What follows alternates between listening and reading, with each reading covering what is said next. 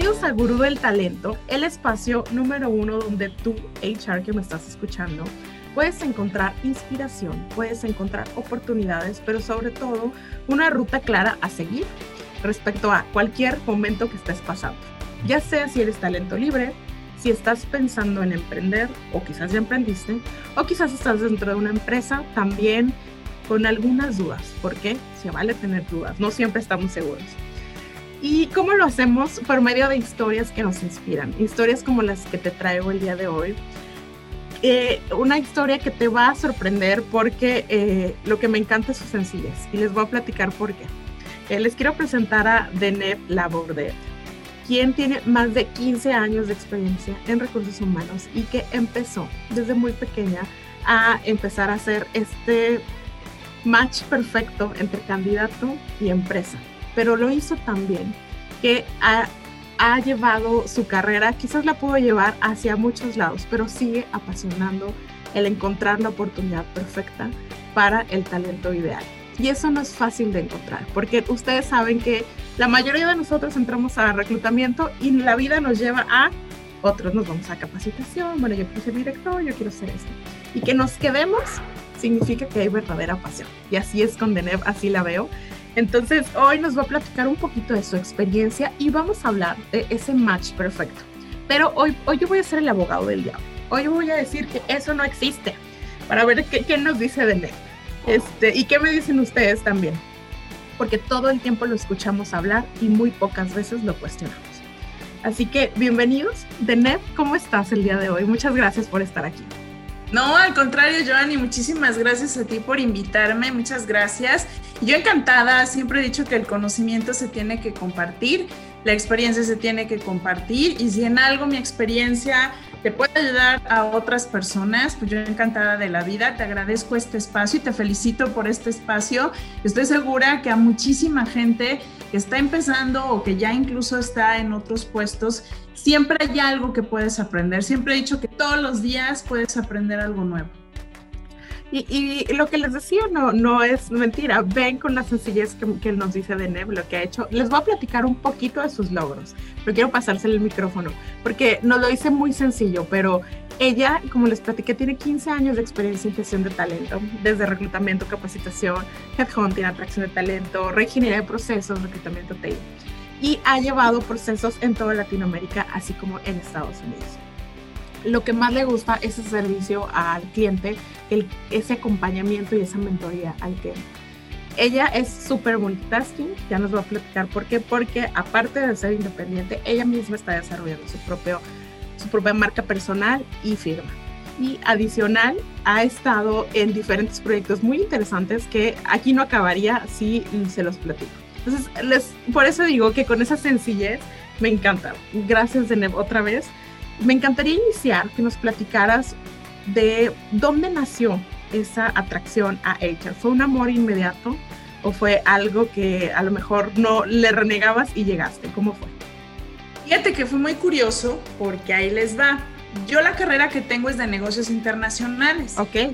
Realmente me enfoqué en negocios y la ejercí. Yo tuve la oportunidad de irme a Veracruz, que es donde hay agencias aduanales, hay mucho campo para este tipo de carreras y estuve un tiempo trabajando ahí.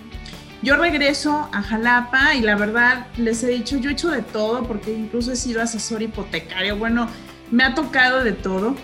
Y ahí es donde como que empiezo a inclinarme hacia la parte de gestión de talento porque cuando precisamente estuve como asesor hipotecario, a mí me tocaba capacitar a los asesores de venta de las inmobiliarias o me tocaba capacitar personas para que conocieran precisamente cuáles eran nuestros servicios, en qué podía beneficiar a la gente y desde ahí comencé con la parte de capacitación. Poco a poco de ahí precisamente salto a otra empresa en donde estaban buscando una persona de capacitación, una financiera, y ahí doy ese salto en donde me meto de lleno a lo que es capacitación de personal, lo cual me gustó muchísimo porque empecé a interactuar con las personas, empecé a enseñarles a las personas.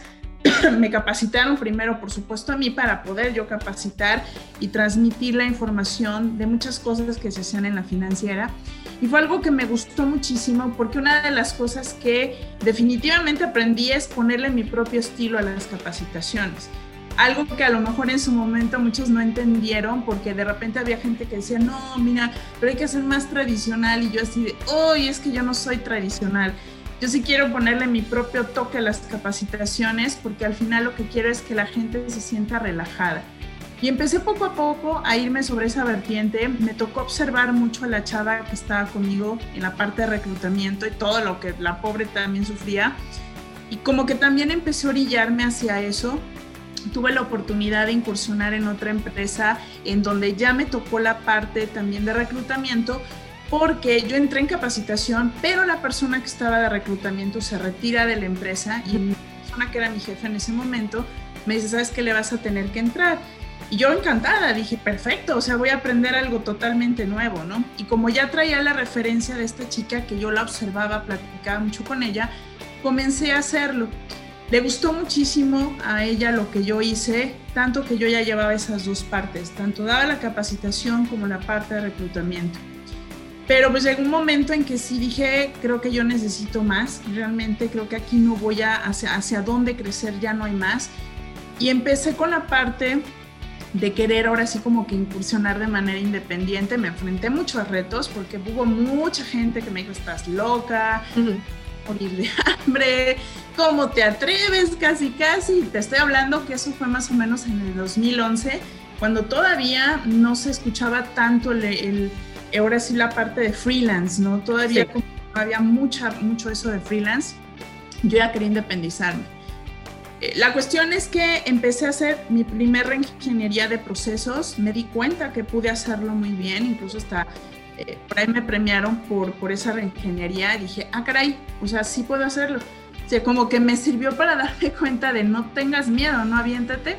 Y literal, o sea, me aventé y, lo digo de manera muy transparente para mucha gente que luego dicen, ay, es que necesitas los millones. No es cierto. O sea, yo no tenía nada de dinero cuando dije, me voy, renuncio y me aviento como freelance, ¿no? Y sí, efectivamente renuncié y empecé a trabajar por mi cuenta. Obviamente esto lo hice a través de la persona con la que hice la reingeniería que tuvo buenos resultados empezó ahora sí la famosa recomendación de boca en boca y así es como empecé a crecer poco a poco. Todo este trayecto, híjole, fueron caídas, golpes de cabeza, de rodilla, de todo. O sea, realmente fue una trayectoria que ahora volteo y digo, no cambiaría absolutamente nada de lo que hice, de todos los trancazos que me acomodé, de los errores que cometí, de todas las lecciones que aprendí, porque gracias a eso ahora sé lo que sé y soy la persona que soy. Y todavía me falta camino, por supuesto. Si yo creo que alguien que te diga, ya recorrí todo el camino, ya llegué y ya sé todo, definitivamente no. Yo creo que cada etapa tiene un aprendizaje nuevo y conforme vas evolucionando, siempre he dicho que el ser humano no ha terminado de evolucionar ni como persona ni como profesionista. Vas cambiando muchas cosas, vas mejorando otras, pues todavía falta camino, ¿no? A ver qué, a ver qué, qué me espera en ese camino. Me encanta lo que me dices. Aquí has roto varios paradigmas este de no puedo, de, de, confiar en mí. Lo hemos platicado aquí muchas veces, cómo a veces confiamos más en todo, en que la economía va mal y todo menos en nuestras capacidades, en nuestro talento, en que lo, nadie lo hace como nosotros. Ustedes pueden escuchar, y muchos me lo han escrito, es que ya hay muchas, muchas firmas de reclutamiento, ya hay muchos freelance de reclutamiento, pero nadie, nadie lo va a hacer como tú. Y, y, aquí también lo hemos dicho que tú eres la estrella. Nadie va a dar ese seguimiento, esa empatía, absolutamente nadie. Y por eso hay tantos, porque hay tanta oferta, tanta oportunidad de los empresarios que no saben cómo acercar ese talento que justo ahí estás tú y no importa si la otra persona tiene una infraestructura que se ve más grande, eh, tú nadie le puede hacerlo como tú. Y me encanta que lo digas, de verdad, yo creo que hay muchos que están escuchando y que van a decir, yo sí puedo. Sí, por supuesto. Algo que, que de repente la gente te dice, es que cómo vas a competir con este monstruo de... yo no, mi meta no es competir con ellos, mi meta es hacer bien mi trabajo realmente yo no me estoy enfocando de que, ay, es que voy a competir con fulano, con sultano. No, Mi meta es hacer bien mi trabajo y entonces me enfoco cómo puedo hacer mejor mi trabajo, qué puedo hacer yo que realmente como freelance me pueda diferenciar de otros. ¿Qué puedo hacer yo para mejorar la, en este caso, el servicio hacia mis clientes, pero no solamente a los que me contratan para cubrir las vacantes, sino a los mismos candidatos? Porque al final siempre lo he dicho, y, es algo que a lo mejor todavía a algunos colegas les cuesta trabajo. Nosotros como gestores de talento tenemos dos tipos de clientes, que son los internos, que son todas las personas que están en una empresa, para aquellos que sean reclutadores internos o headhunters internos, pero también los externos, que son nuestros candidatos. Y a veces nos olvidamos de eso y de repente por eso por muchos años se ha ganado una muy mala fama de recursos inhumanos que efectivamente es triste ver cómo esa área que debería de ser la que más se acerque a las personas y la que ponga a las personas en el centro de la organización, es la que a veces se encarga de hacerlas de lado. Yo creo que no va por ahí, es algo que siempre he dicho que se tiene que cambiar porque nosotros también damos un servicio y por ende al dar un servicio tenemos que dar un buen servicio y ese servicio incluye a la gente con la que trabajamos, llámese clientes, llámese colaboradores o llámese candidatos. Con todos aquellos con los que tenemos contacto, les debemos respeto y les debemos brindar un servicio. Hay que ser servicial. Como que traemos el chip de que solo la gente de ventas o que está en contacto los que deben de ser serviciales. Tache, o sea, todos deben ser serviciales desde un presidente de una empresa hasta la persona que está en la entrada y que es a lo mejor la persona que registra, el guardia o la persona que está encargada, todos en absoluto siempre hemos brindado algún tipo de servicio a cualquier persona interna o externa. El problema es que se nos olvida esa parte y decimos, pues es que a mí nunca me dijeron que yo dentro de mi puesto tenía que ser servicial. Es que al final eso también las empresas tienen que cambiarlo sí, parte de lo mejor de tus actividades no está de manera tácita, pero sí viene de manera implícita, que tú debes de ser servicial. Y a veces eso como que se pierde ese enfoque y por eso luego entre la misma empresa, mercadotecnia ya se está agarrando del chongo los de ventas ya se agarraron del chongo con cobranza y dices, no, o sea, es todo lo contrario.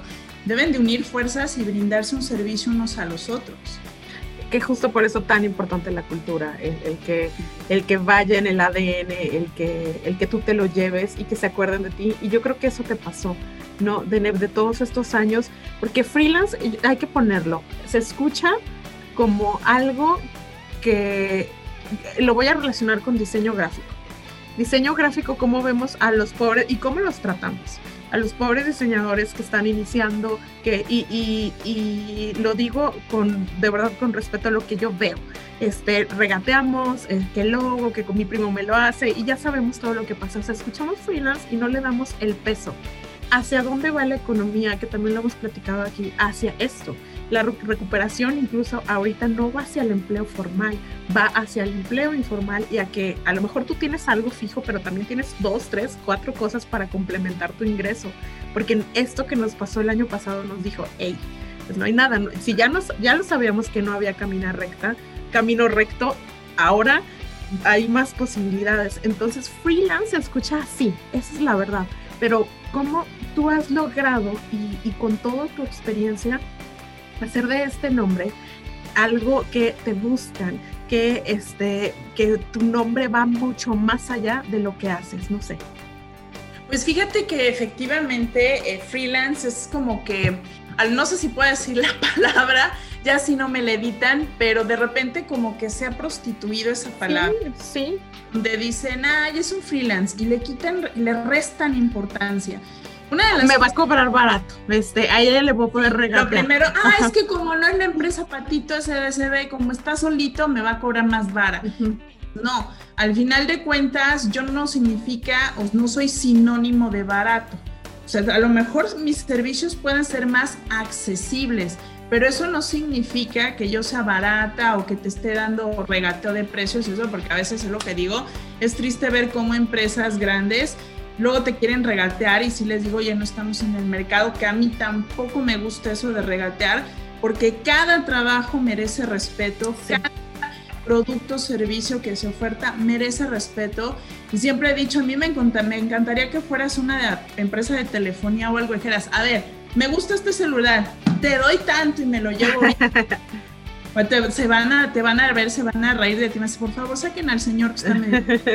es la realidad, pero ahí no lo hacen. ¿Por qué? Porque como es una empresa y como tú eres solito, y una de las cosas que fíjate que hice, que lo, lo, planeé desde que empecé a trabajar por mi cuenta, dije definitivamente yo necesito para darle más formalidad a mis servicios un nombre comercial, porque al final tal vez ya más adelante sin querer, ahorita todo lo que se maneja del branding, yo lo venía pensando sin conocer como tal el concepto.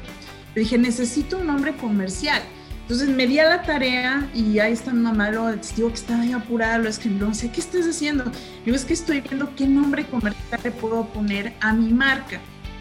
Ah, ah, pero pues eres de NEP, no, sí, pero no quiero lanzarme únicamente como de NEP. Tal vez de NEP más adelante se dé a conocer ya de manera personal, pero ahorita necesito una marca. Entonces empecé a escribir y de ahí precisamente fue que nace mi marca comercial, que es Integración Empresarial Aburdal, le puse mi apellido. La registré ante el INPI, tuve la oportunidad en ese momento, eh, el INPI eh, pues hace muchos años dio la opción de que iban a subsidiar el registro de marca, tuve muchos que porque me tocó ir a la plática, nos dieron de cocolazos porque en su momento muchos llevaban marcas de, de productos, incluso servicios que ya tenían muchos años. ya las tenía alguien más, bueno, fue un lloradero, hay un masacre, una masacre. La ventaja fue de que en ese momento nos dijeron que creen que hay un subsidio, o sea, no les va a costar nada registrar su marca y que el nombre, pero de aquí, ¿no? Reuní todo lo que me pidieron, fui, llevé todos mis papeles y la, lo más sorprendente que me dijeron es, fuiste la única. De más de 50 personas que asistimos, fuiste la única persona. No puede ser. Así de, ¿cómo es posible? O sea, no es, no es posible que teniendo esta oportunidad en donde tú no vas a poner un peso, ni así la gente lo, lo aproveche. Entonces yo dije, no, pues lo siento por los demás, pero aquí está. Incluso ya me toca, me parece que renovar el próximo año me marca, cosa que voy a hacer. Y entonces, le, pues ahora sí hice un, amigo me ayudó con un, logo muy sencillo, que es el que conoce mi circulito y mi nombre y todo eso. Y entonces lo registro y pues dije, bueno, ya lo tengo. ¿Qué otra cosa puedo hacer para darle la confianza tanto al cliente como al candidato para que me puedan, pues, si no tengan ese miedo, una página web? Entonces también a un amigo le dije, oye, ayúdame por favor a hacer mi página web, mira, quiero que se vea pues, algo formal, algo serio. Empezamos a hacer, él me hizo todo el diseño, la página, le mandé contenido, se hizo la página y también mis correos, ¿no? Con la, con la, con la terminación de integral Isla Burdel, digo, sabes que también mis correos, uno precisamente a lo mejor donde recibe lo general, uno donde recibe únicamente los currículums de los candidatos y comencé a trabajar de la mano para poder hacer esto y precisamente, te digo, darle más formalidad. Y me ha funcionado porque las bolsas de trabajo lo que sale es el nombre de mi marca, Integración Empresarial Burdel, y eso también le ayuda a los candidatos a sentirse con más tranquilidad, de decir, bueno, sí es una empresa, que al final de cuentas hay muchos clientes que a veces te dicen que quiero manejar la vacante confidencial o nada más que se diga el nombre de mi, de mi empresa hasta que tú ya entrevistes a las personas, adelante. Hay pequeño disclaimer para los no RHs que nos están escuchando. O sea, no es que no queramos decir quién es, no, no somos nosotros, muchas veces ah, nos piden esto, por favor, este, no, no es como que nos queramos decir hasta el final o no, no, no, tiene que ver con el proceso. Sí. Sí, tiene que ver con el proceso. Por eso a veces saco yo mis propios videos porque les digo, a ver, les voy a explicar, porque a lo mejor los candidatos no ven lo que hay detrás de nosotros y siempre se los he dicho. Si a mí un cliente me dice, necesito que la manejes confidencial y me da sus razones, la tenemos que manejar así. Al final de cuentas, no podemos dar el nombre. ¿Por? Porque hay razones de peso que a lo mejor le impiden al cliente dar el nombre. Entonces, ¿qué es lo que sucede? A veces dicen, ay, no, es que no dan el nombre. No, no lo damos, pero porque así fueron las instrucciones. Atrás de nosotros, o hay un gerente, o hay un director, hay alguien que nos está dando las referencias del por qué, o también hay un cliente que nos está dando las referencias del por qué. Entonces, a veces como que dicen, no, es que ese desgraciado de RH, no, no somos que pasa es que nosotros también seguimos ciertas instrucciones. Y si nosotros nos saltamos esas instrucciones, ¿para qué les cuento? No nos va como en feria. Entonces nosotros también tenemos que cuidar nuestro trabajo. Y así como respetamos el cliente, respetamos a los candidatos. Y siempre les, he dicho, antes de sacar un juicio, primero investiguen, primero pregunten al reclutador por qué no puede dar el nombre y entonces sí ya emiten un juicio. Totalmente, por favor, eso anótenlo, anótenlo. Este, hoy queremos hablar de, de, bueno, primero quiero concluir un poquito de tu experiencia. Ya estos años han pasado, has llevado un sinfín de procesos, de perfiles diversos. Cuéntanos cuál ha sido tu mayor aprendizaje de ese momento que a lo mejor tenías duda de que alrededor te decían, hey, ¿cómo? ¿Cómo te vas a lanzar sola? Mejor vete por lo seguro, ándale, este, vete aquí al status quo, es donde está mejor la cosa.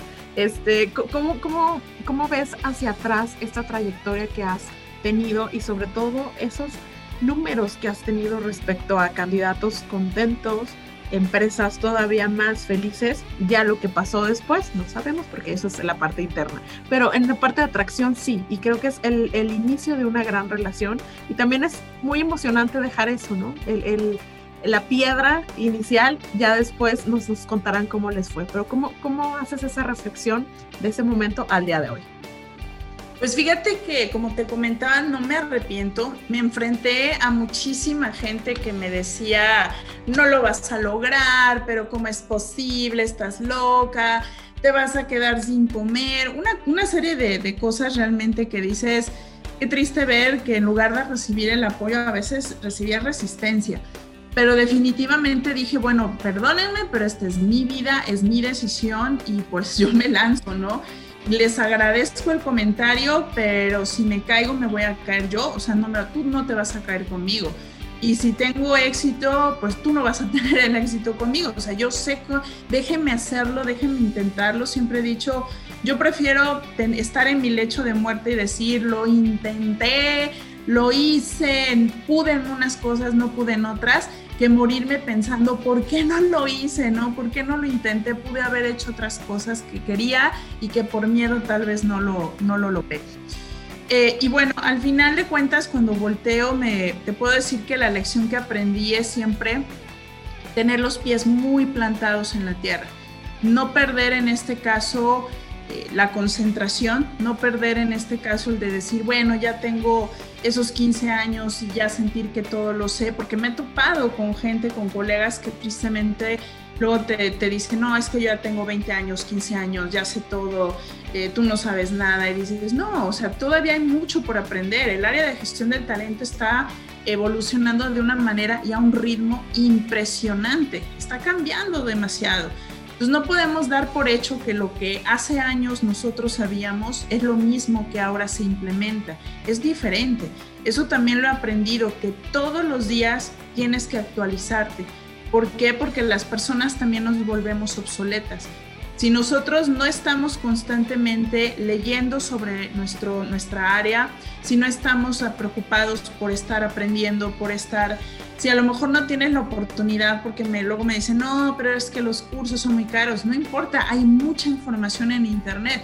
No necesitas pagar un curso carísimo para ver las últimas tendencias. Métete a investigar, métete a Internet, investiga. Hay muchos blogs de empresas de muy buen renombre que sacan información, sacan estudios. Yo estoy ya, perdí, perdí, la cuenta de en cuántos blogs estoy suscrita y a mí me llegan constantemente estudios de tendencias del mercado, estudios sobre cuál es el futuro del mercado. Tanta información que dices, no hay pretexto para decir, no me puedo actualizar.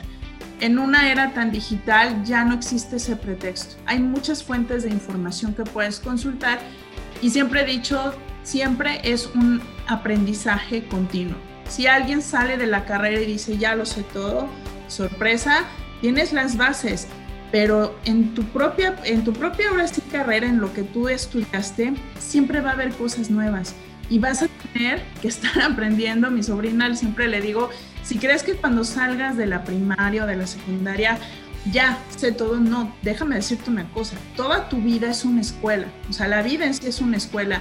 Sales a lo mejor de la universidad, pero ahora te toca aprender la parte práctica. y vas a tener constantemente que estarte actualizando y vas a tener que acercarte a, personas con más experiencia que tú, a tener esa humildad de acercarte a personas con más experiencia que tú para decir, oye, este, vi que esto, platícame, quiero aprender de lo que tú haces o a ver, explícame qué es lo que tú haces, yo quiero saberlo. Te vas a topar con gente, por supuesto, que te diga no, porque quieren de alguna manera como que, no, no, no, porque si le digo lo que yo sé al rato, nada que ver. Pero también va a haber mucha gente que te va a decir, claro, o sea, yo te explico, yo te enseño, porque tarde o temprano, esa es otra cosa que aprendí, tú vas a tener que cederle la batuta a los que vienen atrás de ti, a las nuevas generaciones, porque no vas a ser Matusalén para durar toda la vida, vas a trabajar toda la vida. Entonces, eso es algo, ¿no? Compartir el conocimiento Em, y, también darle la batuta a, las generaciones que vienen detrás de ti para que a lo mejor ese camino que tú estás labrando pues ya quede un camino más marcado y ya no se tropiecen tan feo como tú. Y obviamente también el enseñarles a ellos esa apertura, ¿sabes qué? Ábrete a aprender, ábrete a que otros te puedan ayudar y enseñar, porque de repente también me topo con gente que eh, no sé qué les, luego les digo, yo no sé qué les dicen en las escuelas, que salen el mundo. Y si de que no, yo lo sé, hoy quiten a este, yo traigo ideas frescas, sí, traes ideas frescas, trae la base, pero aquí fuera la práctica es diferente.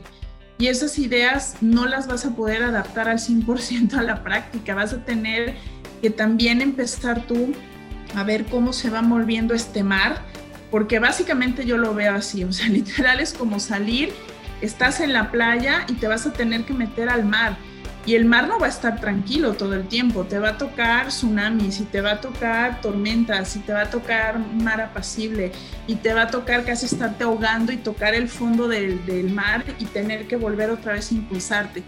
Entonces creo que algo muy importante es eso, estar abierto al cambio, totalmente también, eso he aprendido.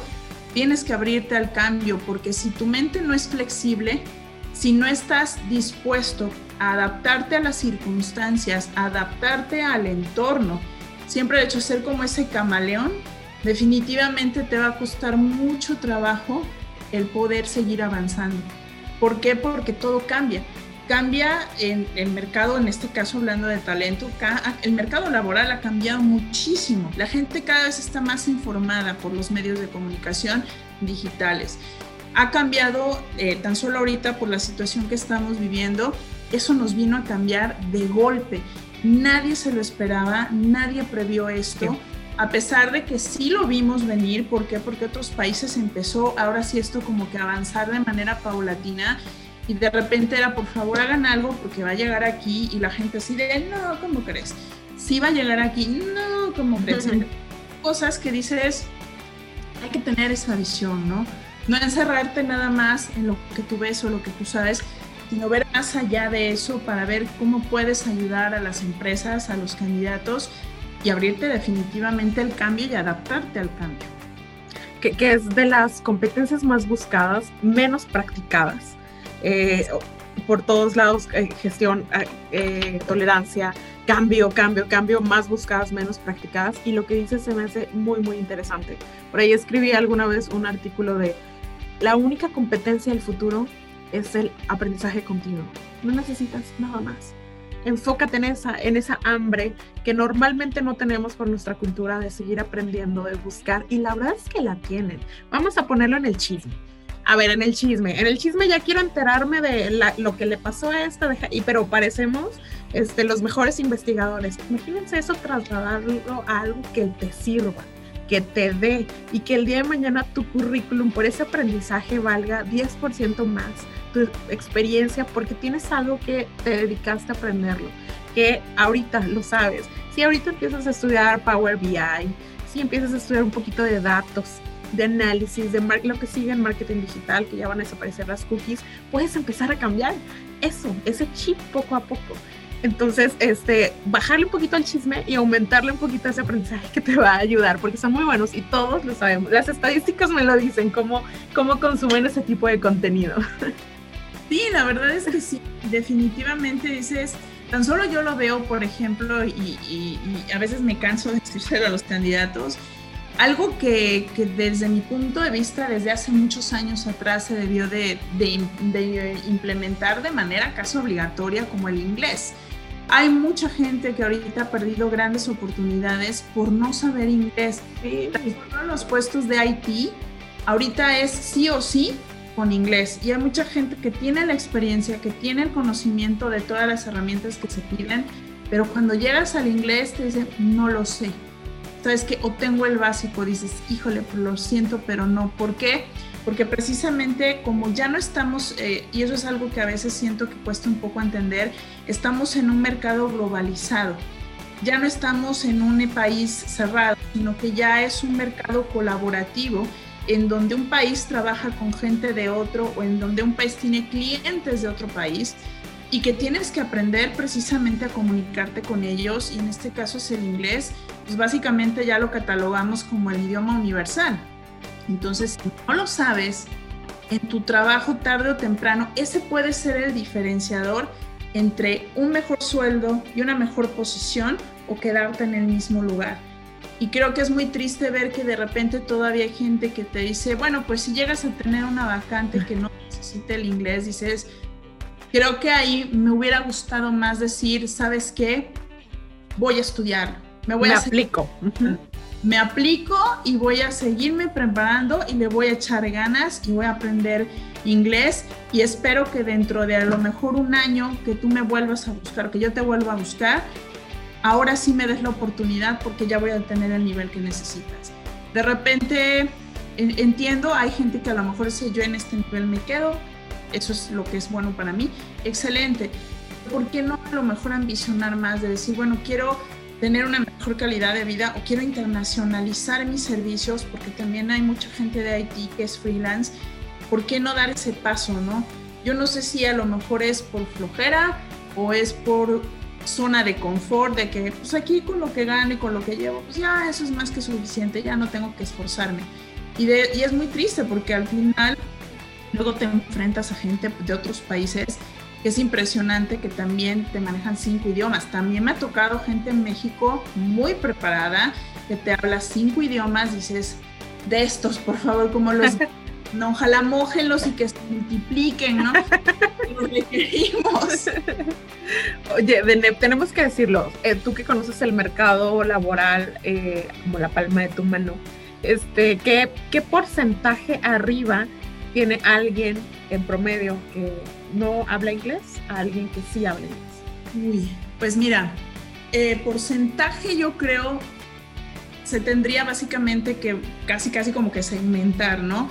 ¿Por qué? Porque hablamos de diferentes tipos de profesiones de IT o administradores, pero así como que en general podríamos decir, yo creo que fácil, gente que no habla un inglés avanzado. Eso sí quiero aclarar, porque de repente hay gente que sí dice, pues sí, yo sé el básico o sé el técnico, lo sé leer, lo sé entender, pero me refiero a la parte conversacional, fluida, a un nivel ya avanzado. Yo creo que gente que a lo mejor lo habla a ese nivel, un 20%, exagerándole un 30%. De ahí en fuera, el resto probablemente tenga, te digo, el inglés en donde sí lo entiendo, sí lo escucho, sí lo leo, sí lo escribo, pero no lo hablo. Y al final, para que realmente pueda complementarse, como que hacer ese también match, es tienes que tener todo, la parte de entendimiento, la parte de lectura, comprensión, la parte de escritura, pero también la parte conversacional. Y entonces si vas a hacer ya ahora sí cerrar por fin esa esfera en donde sí puedes decir, sí tengo un inglés avanzado en todos los aspectos. Ok, por favor anótenlo, anótenlo y empiecen. Nunca es tarde, nunca es tarde. Y aparte tan accesible ahorita, con una app que se bajen, con series, con ganas, más que otra cosa, ganas. Sí, y una de las cosas que hago para entrenar mi, mi oído es me pongo, por ejemplo, música en inglés o me pongo películas en inglés sin subtítulos y ahí estoy escuchando, escuchando, escuchando, escuchando y me obligo a mi oído a, que vaya desarrollando esa habilidad. Eh, hablando con un amigo también que él es extranjero, le digo, por favor, vamos a platicar y cocoléame, o sea, dime en qué estoy mal, qué debo de mejorar, si voy bien, voy mal, y ahí estoy, ¿no? Eh, me han hecho también, por ejemplo, cuando me ha tocado trabajar perfiles eh, de IT en donde sí tengo que hacerles preguntas en inglés, los mismos aliados con los que trabajo me han hecho preguntas en inglés y ahí la llevo. Me ha tocado hablar con gente de otros países y no te voy a decir, sí, soy bilingüe, no, o sea, pero sí tengo un nivel de inglés en el que puedo tener esas conversaciones y al final, por eso les digo, inténtenlo. Y aún así, por ejemplo, yo siempre soy de, a ver, ¿qué, puedo, qué curso puedo tomar para mejorar? Quiero, quiero que mi nivel sea mucho mejor todavía. Porque te digo, esto es cuestión de, de seguir aprendiendo. Nadie puede decir que ya lo, lo sabe todo, lo tiene todo. No, y creo que eso es lo padre. Creo que eso es lo padre realmente de la parte profesional de cada persona, que no todo ya está dicho. Que hay muchas cosas que todavía siguen saliendo y que te siguen maravillando, porque para mí sería muy aburrido que las cosas se quedaran así, dices, ay, ya no hay nada que me sorprenda, ya no hay nada que me motive a decir, ay, caray, a ver, este término no me lo sabía, a investigar, creo que eso es lo rico de, de cualquier profesión. Totalmente. Otro, otro punto para notar, este, también HRs, que, que ustedes a lo mejor dicen, es que en este giro no lo necesito o yo no, este, no, no se quieran hacer el, la excepción a la regla. Siempre, siempre, y ustedes lo saben, las últimas, pónganse a consultar las últimas tendencias que tenemos en HR, Employee Experience, eh, Employee Journey Map, um, eh, te gusta People Analytics, todo viene en, y toda la información que vas a encontrar buena está en inglés. Entonces, no, no hay de otra si te quieres quedar claro en ese, en ese nivel, pues, ahí estar bien, pero si quieres crecer, que yo sé que quieres crecer, vamos a empezar. y ahora sí, este, dijimos que íbamos a hablar de, match, de fit cultural, que lo, lo hemos escuchado muchísimo, muchísimo. Ya los hiring managers lo saben. Sí, tráeme el perfect match. La mayoría de las veces no saben a qué se refiere. ¿Qué es ese match? Este, y por eso quiero jugar el abogado del diablo ahorita, de que no, no saben, no saben y nos lo dicen y ya lo dicen de cajón. ¿Cuál es tu opinión respecto a eso y cómo para, en tu experiencia, has encontrado ese perfect match? Si existe, no existe, ¿qué opinas? Pues mira, te puedo decir, van a, vas a decir, todo, todo, es abogado del diablo y prácticamente yo soy casi casi como el diablito, ¿no? definitivamente, el, siempre he dicho, no hay un match perfecto. ¿Por qué? Porque estamos hablando de personas. Las personas no somos perfectas. Realmente siempre todas, de alguna manera, en mayor o menor, o menor medida, tenemos áreas de oportunidad. Y a veces creo que los perfiles que las empresas crean es como que la carta Santa Claus, ¿no? Como que el ideal que quieren las empresas tener eh, para cada uno de los puestos. Pero de eso a la realidad es muy distinto. O sea, yo, Oye, perdón, a, veces, a veces parece la descripción un, una descripción del departamento completo. O sea, tiene que hacer todo lo del departamento. No sé si te ha pasado. No, sí, es que luego viene ver los perfiles y dices, híjole, nada más faltó que venda mole los domingos. y al final dices, ¿cómo? O sea, y lo más, híjole, lo más irónico del asunto es que te piden un perfilazo y de repente lo que la empresa oferta es una risa, ¿no? Dices, a ver, eso de bueno, bonito y barato, siempre lo he repetido, no existe. O sea, no existe. Dejemos, dejemos, yo siento que para mí es una cachetada al, talento humano de decir, es que quiero a alguien que haga súper bien las cosas, pero que me cobre un peso. Dices, es que eso no hay. O sea, eso no hay porque al final de cuentas también hay que ser justos, ¿no? Y definitivamente siempre les digo a, a, mis, a los empresarios, ¿sabes qué? El match perfecto no existe estamos hablando de personas. Y es más, yo muchas veces, siempre por eso luego me dicen, ay, viene a pasarles del guacal, porque incluso les he dicho a ellos, o sea, tú no me puedes decir que tú eres el director o el gerente, el supervisor, que cumpla al 100% con los requisitos. Perdóname, pero no te lo cree nadie. ¿Por qué? Porque también te ha tocado cometer errores, porque también empezaste a lo mejor desde abajo porque te ha tocado aprender cosas nuevas, porque te ha tocado adaptarte, porque te ha tocado a lo mejor que te corran o porque te ha tocado salirte de esas empresas. Y al final de cuentas, nunca vas a encontrar a alguien que al 100% empate con lo que tú estás buscando, porque vamos a lo mismo. Entonces, mejor para eso, cómprate un robot, cómprate una inteligencia artificial que tú programes y que le pongas que tú quieres que haga.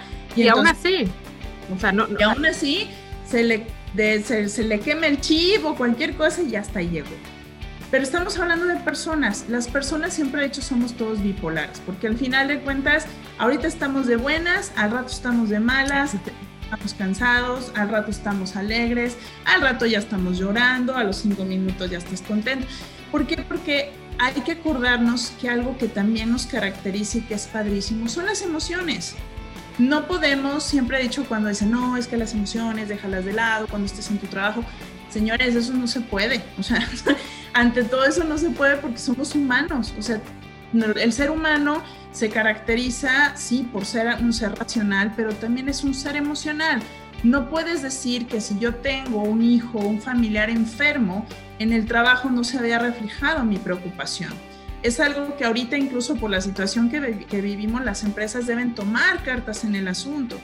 Porque también eso, eso es algo que he visto, el, el, que vendan tanto la felicidad y la felicidad, que a lo mejor eso puede ser tema para otra plática. También la felicidad en exceso y no real es tóxica. Entonces también hay que ver esta parte. Pero siempre les he dicho, el match eh, exacto no existe. Siempre va a haber cositas que tú le vas a tener que enseñar o entrenar a esa persona. ¿Por qué?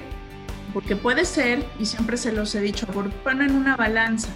A lo mejor hay alguien que sí trae la experiencia, que sí trae los conocimientos técnicos, pero por este lado, a lo mejor esa persona no está abierta al cambio, es una persona que ya no quiere a lo mejor seguir avanzando, es alguien que dice, ¿sabes qué? Si tú me dices haz de la A a la Z, yo hago de la A a la Z, pero eh, pues me vas a tener que estar arreando, ¿no? Porque pues yo necesito que alguien me esté supervisando.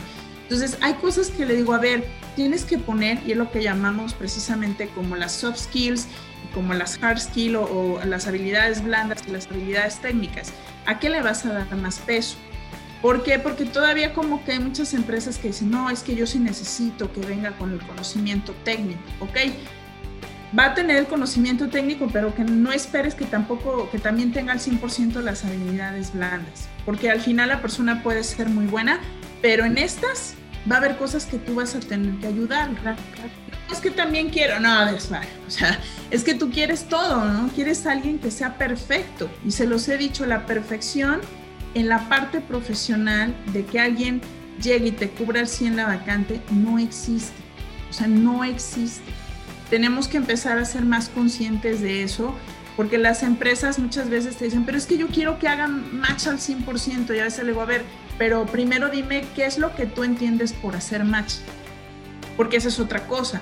Lo que entiendes por hacer match puede ser diferente a lo que yo entiendo de hacer match. Entonces vamos primero tú y yo a hacer match con el concepto, vamos a ponernos de acuerdo y entonces antes de empezar cualquier proceso de reclutamiento o de headhunting, vamos a ponernos tú y yo de acuerdo.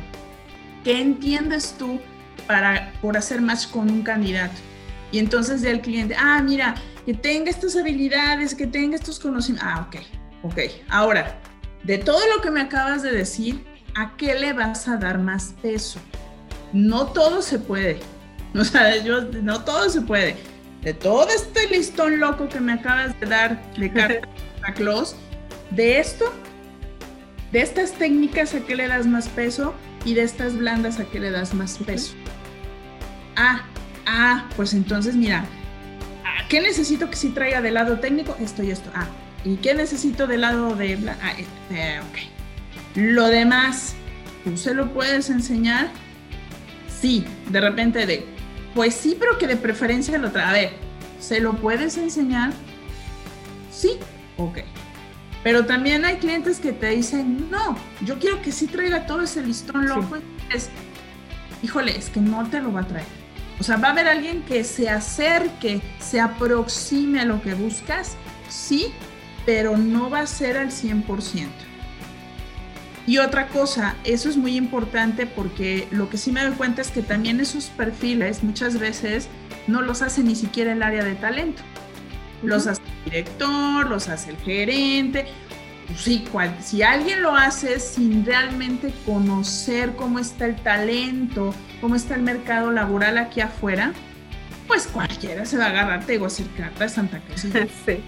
Esto. Pero eso es otra cosa. queridos reclutadores, acérquense y en este caso, ¿quiénes son los expertos? Ustedes.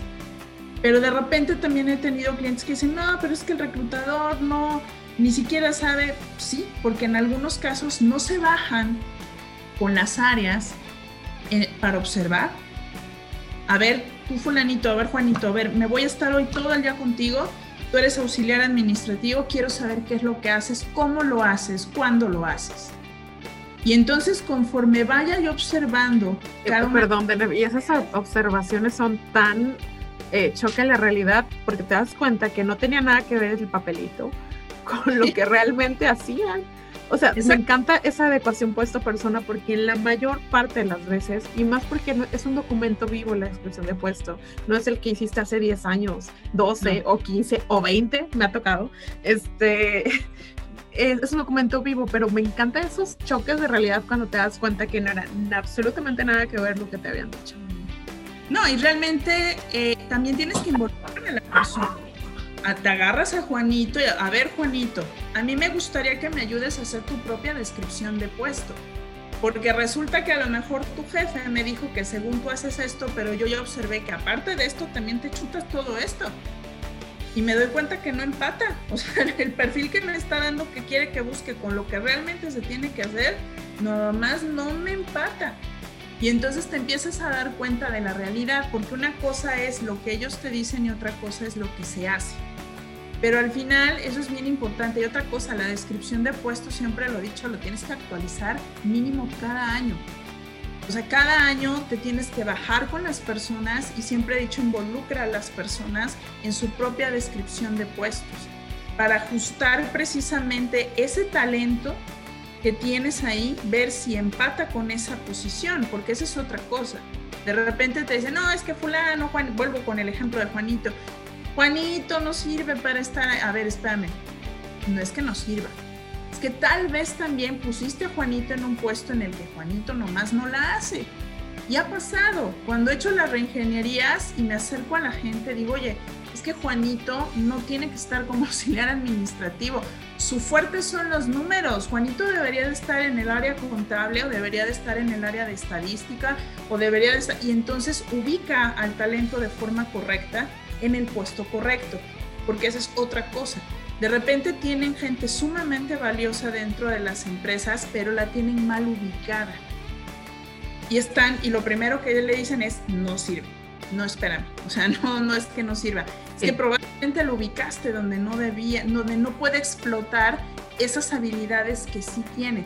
Porque siempre lo he dicho, de repente me ha tocado gente que me pregunta, oye, pero ¿tú crees que realmente la gente toda tiene talento? Y mi respuesta es claro que sí todos tenemos talentos, distintos, pero todos tenemos talentos. La clave es encontrar en qué. Y eso a, los mismos candidatos se los he dicho. ¿En qué tienes talento? Y me ha tocado gente que de repente se... Ay, este, no, pues, y, y, de ahí no lo sacas, dices, a ver, entonces desde ahí, ¿no? Trabaja para que tú misma y tú mismo sepas en qué eres talentoso, cuáles son tus habilidades. Si tú no las conoces, por eso luego hay gente que se postula por postularse a cualquier puesto y agarra lo que sea y es miserable en esa empresa, porque está haciendo algo que realmente no es lo que quiere hacer y está trabajando en una empresa que no comparte su cultura. Y de repente por eso hay tantas eh, personas que renuncian y se van y no encuentran ese espacio en donde puedan realmente eh, desarrollarse como personas y como profesionales. Y al final siempre les he dicho sí, pero porque a veces ni tú mismo sabes para qué eres bueno, para qué la giras. Entonces, eso es también muy importante. Nosotros en el área de talento debemos de ayudar a, a las empresas a saber, una, si el talento que tienen interno está bien ubicado. Porque si no está bien ubicado, por eso no estás viendo los resultados. Dos, lo que me estás pidiendo, que, ver si cuadra con lo que se tiene que hacer. Y aparte de eso, que se cumpla.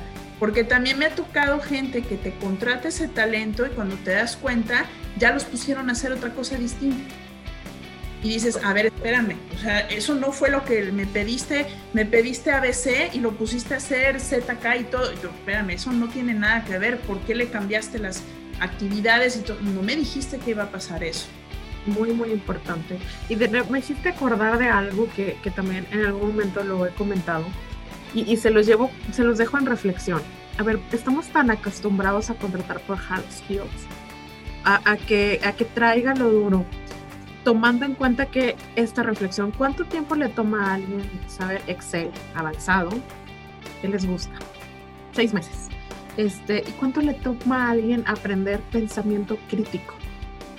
Años. Entonces, ¿por qué nos cerramos tanto a lo rápido, a la inmediatez, al que conozca, siendo que la persona que traiga esos skills soft te va a ayudar muchísimo más y va a ser más ese match que buscas tanto y romper el status quo, tú como HR, a ese hiring manager, decir, no, vamos contratando por soft skills y desarrollando hard. O sea, de verdad sería un mundo tan diferente en donde conecten con el propósito de la persona y donde realmente se siente en el lugar adecuado, en lugar de encajarlo. Aunque puede ser muy bueno en hard, pero ¿por qué no empezar a mover un poco eso, tomando en cuenta también que hay algo que nos lo va a acelerar, la tecnología? La tecnología va a venir a, o ya está haciendo muchos procesos eficientes, automatizados, y lo único que te queda son tus soft skills. No sé qué piensas de eso, Ene.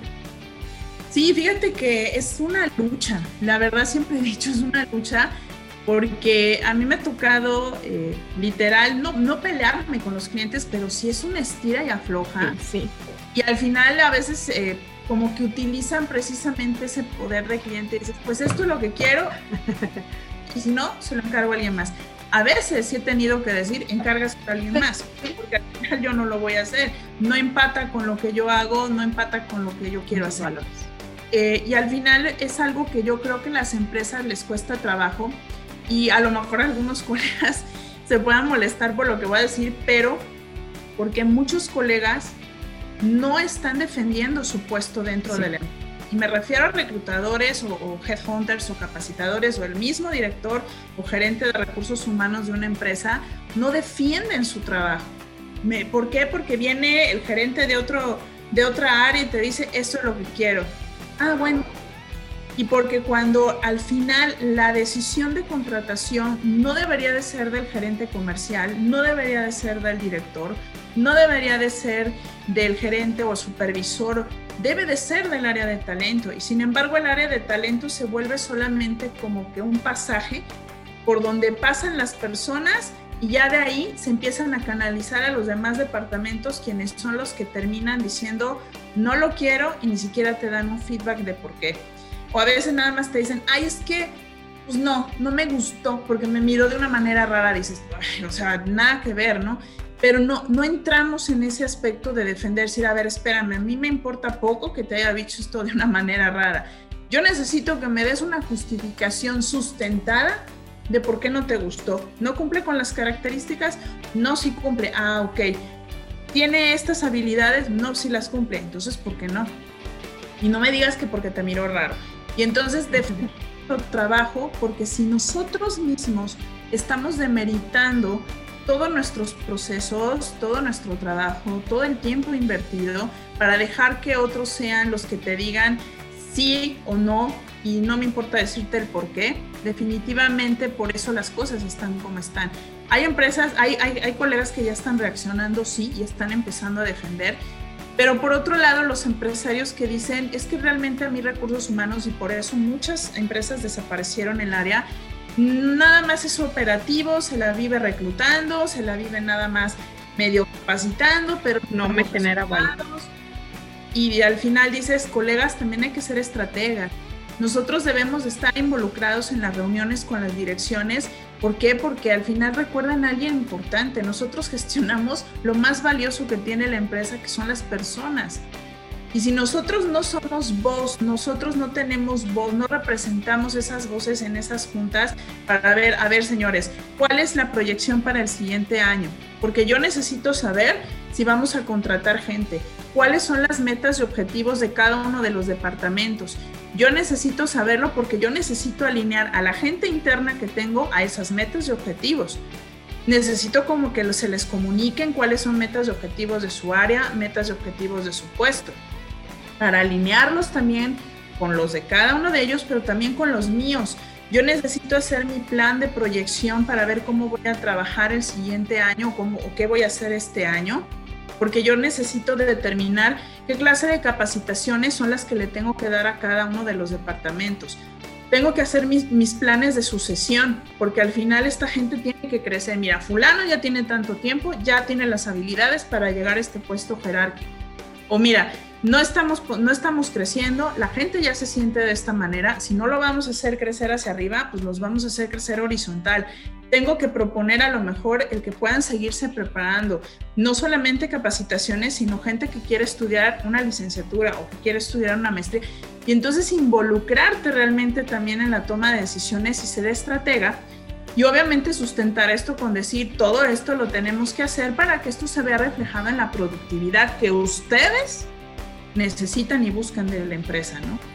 Pero, ¿qué es lo que sucede? Que la mayoría, igual, nosotros a veces también caemos en esa zona de confort y pues me siento padrísimo aquí donde estoy porque todo lo que acabo de comentar implica más trabajo, implica mucho análisis, implica generar estrategias, implica involucrarte más de manera activa en las, en las acciones, en las actividades que se tienen que hacer dices, ay no, qué flojera.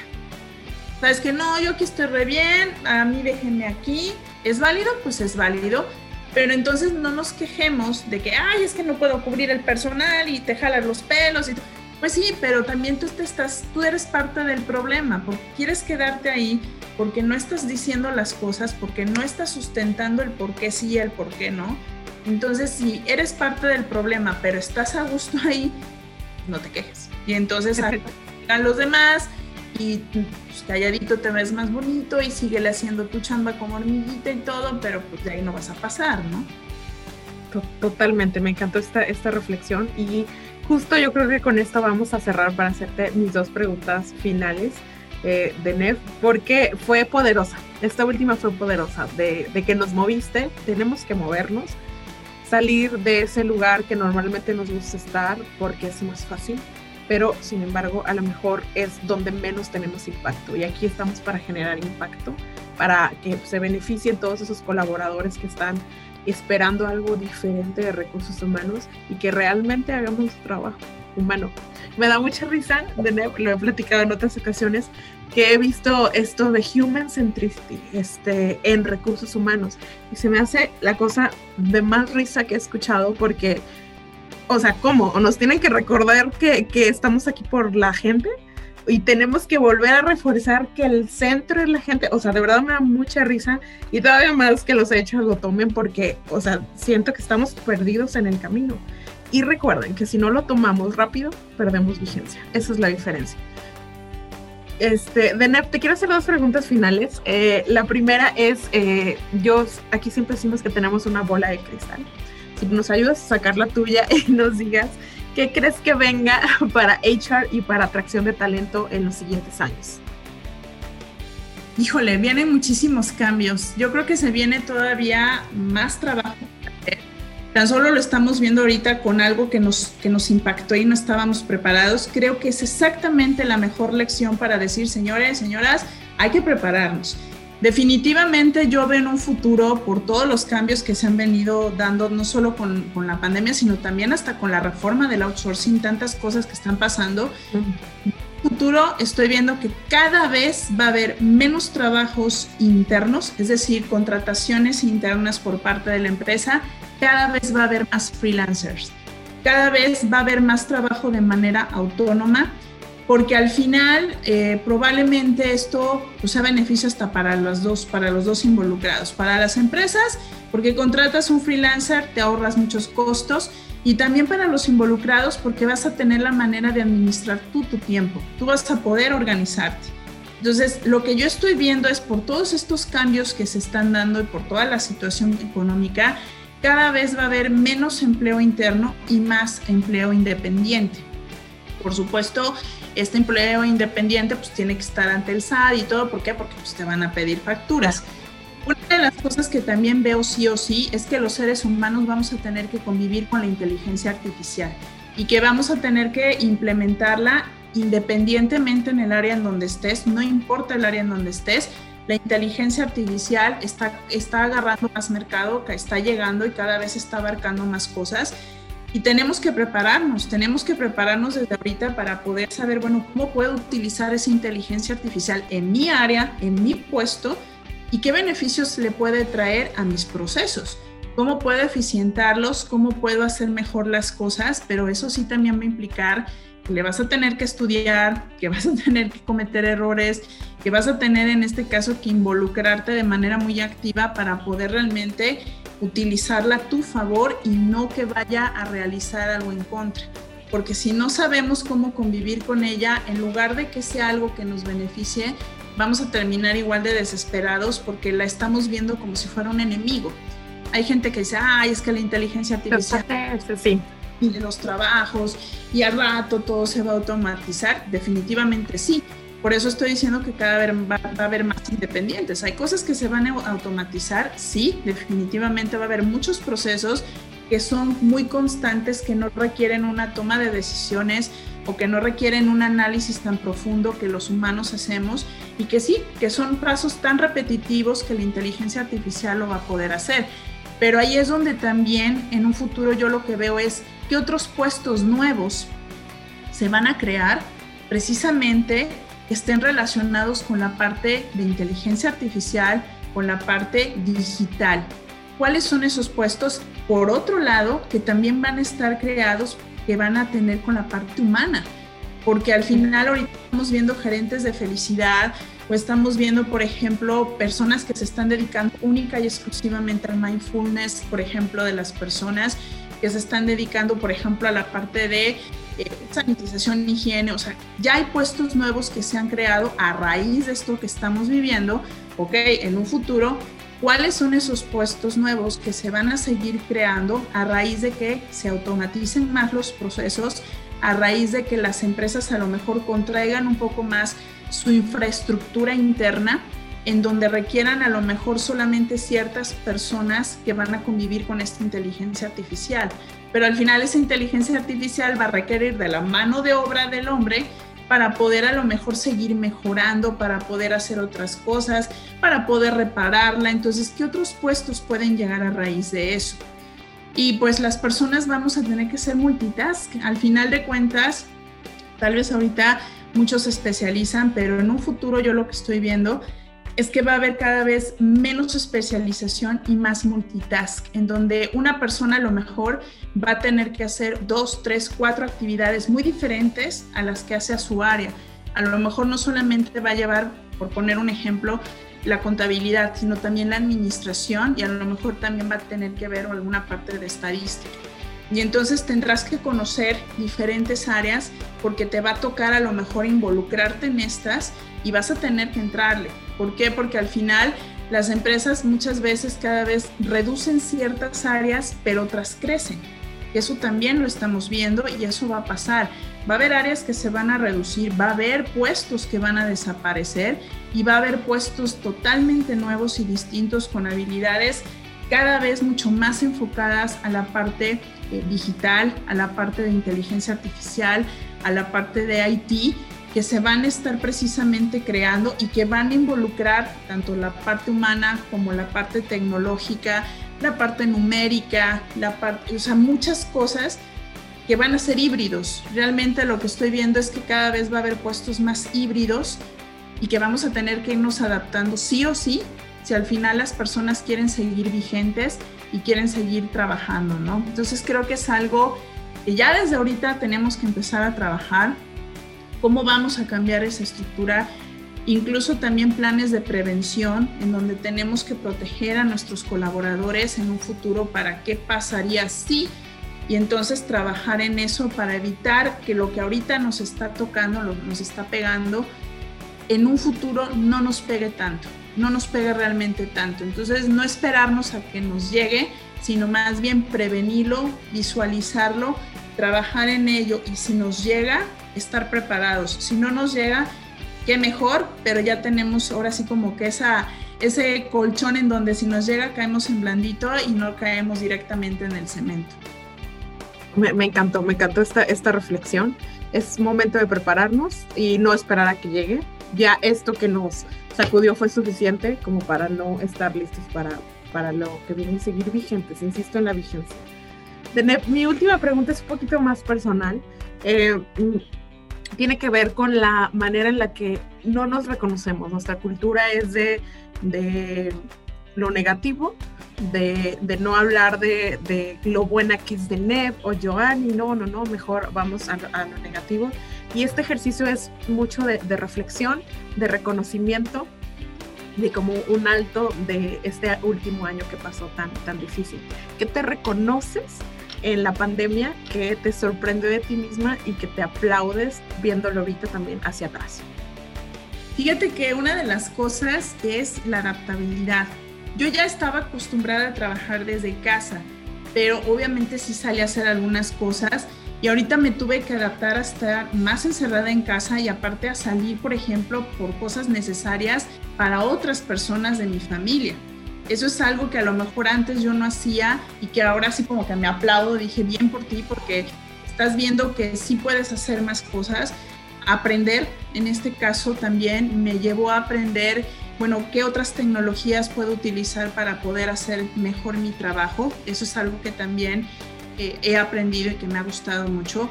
A todavía ser más empática con la gente. Eh, de repente hay personas que a lo mejor antes a veces nos desespera un poco que los candidatos nos estén bombardeando que necesito trabajo y mira, te mando mi currículum. A lo mejor antes la de NEPSI era así de, ay, por favor, o sea, no, yo no publiqué esa vacante, si ves alguna, dime. Todo aprendí a ser todavía más empática, decir, ok, ponte en, los zapatos de esta persona, ¿sabes qué? Está buscando trabajo, se quedó sin trabajo, tiene la necesidad, ok, contéstale, a ver.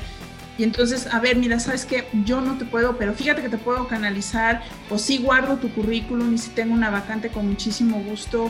Incluso por eso también empecé a generar un poco más de contenido, porque realmente en los últimos años no generaba yo tanto contenido. Empecé a generar mucho contenido enfocado a las personas que buscan trabajo, enfocado a temas que de alguna manera les pueden ellos aportar algo. ¿Para qué? Para que se minimice un poco a lo mejor su estrés o se minimice un poco esa angustia de decir, ¿por qué no encuentro trabajo? ¿Por qué mi currículum no es revisado? ¿Por qué no logro entrar a una entrevista? ¿Por qué no me llaman? Y entonces trato de generar lo que pueda yo de contenido de alguna manera para que se distraigan un poco, pero también que el contenido tenga un objetivo, ¿no? Que realmente les pueda aportar algo que les permita a ellos decir, ah, caray, es que a lo mejor no había visto esto, ah, caray, es que de veras mi currículum tiene estas fallas, ah, caray, y entonces empezar como que de alguna manera hacerles a ellos reflexionar de qué otras formas ellos también pueden buscar diferentes opciones. Y algo más, también decirles, no solamente te vayas con la opción de buscar un, empleo en una empresa, emprende, aviéntate, no tengas miedo. Si yo te puedo ayudar, pregúntame. No tengo la, la fórmula secreta, pero te puedo contar mi experiencia, a lo mejor te sirve de algo. Entonces, eso todo, por ejemplo, a tener más paciencia también, porque al final, antes también era a lo mejor más impaciente, ya quería que las cosas ya, ya, ya que se den. Ahorita he aprendido a relajarme mucho más, he aprendido a no tener tanta impaciencia, incluso ser menos aprensiva, porque también tengo que aceptarlo, era muy aprensiva, así de, ay, estaba yo toda... Y no, ahorita he aprendido a ser menos aprensiva, a relajarme, a decir, ok, ¿qué puedo hacer el día de hoy? Voy a hacer estas actividades, ¿qué es, ¿cuáles son mis prioridades? Estas. Y entonces a trabajarlas, pero también a darme mi espacio, porque esa es otra cosa que aprendí a veces los freelancers tenemos la mala maña de decir, pues, estoy disponible las 24 horas del día, los 365 días del año, porque pues, el cliente, todo. no, también hay que ponernos también nuestros espacios, porque si no truenas, o sea, tienes que también tener tu espacio para convivir con tu familia, también a veces no contestar el teléfono o decir, ¿sabes qué? Estoy comiendo, estoy ocupado, o sea, es que es fin de semana. Entonces también es poner esos límites porque al final a veces las personas por lo mismo creen que tú estás disponible y también es saber decir, no, yo también soy humana, yo también tengo necesidad de estar con mi familia, tengo necesidad si quiero arranarme en el mueble o en mi cama a ver películas el fin de semana sin tener que estar contestando mensajes. También me canso, o sea, me tengo que parar de la silla a estar haciendo mis ejercicios para que no me entuma. También como, o sea, también como, tengo y quiero mamá convivir con ella en la comida y platicar. Entonces, cosas que dices, estoy tratando también, lo aprendí mucho, a dar tiempo de calidad a Benet, a dar tiempo de calidad a mi familia y a dar tiempo de calidad a mi trabajo. Me encanta. Muchas felicidades por eso y por, por encontrarte más a ti mismo. De, de, verdad me encantó el día de hoy. Este, creo que podremos estar aquí horas, las dos, eh, hablando de esto, de lo que debería de hacer, de cómo vienen los cambios. Pero creo que fue un muy buen intro para todos los que nos están escuchando, cómo, cómo tenemos que estar listos. Te agradezco muchísimo el espacio y me encantaría si nos puedes comentar dónde te pueden encontrar, dónde te pueden seguir y ver todo el contenido que estás generando. Claro que sí, al contrario, agradezco a ti el espacio para darme la oportunidad de, compartir esto. Y sí, por supuesto, me pueden encontrar en LinkedIn, igual con mi nombre, así de Nebla Burdet Gutiérrez. También tengo Facebook y también, bueno, básicamente esos dos son los que más genero contenido. Tengo Instagram, pero eso ya es como que más, más relajado, como que más así, más informal. Ok. Ya más formal, definitivamente en LinkedIn, ahí es donde estoy generando mucho contenido, estoy generando todos los días genero un video hablando de algún tema. Los viernes, por ejemplo, recomiendo películas, pero que siempre te dejen, por ejemplo, lecciones de vida bastante importantes. Y los lunes tengo mis alumnos que le llamé, en donde también comparto tips, por ejemplo, para candidatos o, o también comparto tips para gente del área de talento y de alguna manera aportar un poco más, ¿no? Para que las personas puedan tener información. Siempre digo, no lo sé todo, pero aquello que sí sé, compartirlo, de alguna manera puede ayudar, por supuesto. Y también me pueden marcar, pueden, me pueden hablar a mi número, eh, el 2282-054879, me pueden marcar, me pueden mandar WhatsApp. Y mi correo es asesor arroba donde también me pueden escribir. Perfecto. Definitivo, tienen que mandarle mensaje si, si les llamó la atención, si quieren una asesoría uno a uno, este, contáctenla, pero sobre todo también vean este contenido que está generando. Otra vez, muchas gracias, Denet. Eh, no, te, te, interrumpí, perdón, no, de verdad fue un placer conocerte más así y sobre todo escuchar esta pasión que tienes por el talento, por la gente y por recursos humanos. No, muchísimas gracias a ti por darme la oportunidad pues de expresarme. Siempre les he dicho así soy, así soy en todo. Me hace expresarme, decir lo que lo que pienso, lo que siento y pues de alguna manera, pues te digo, si esta información le llega a alguien, le sirve a alguien o le hace clic a alguien, creo que el poner un granito de arena es la manera en que vamos a cambiar el mundo. Estoy totalmente de acuerdo. Muchísimas gracias de nuevo.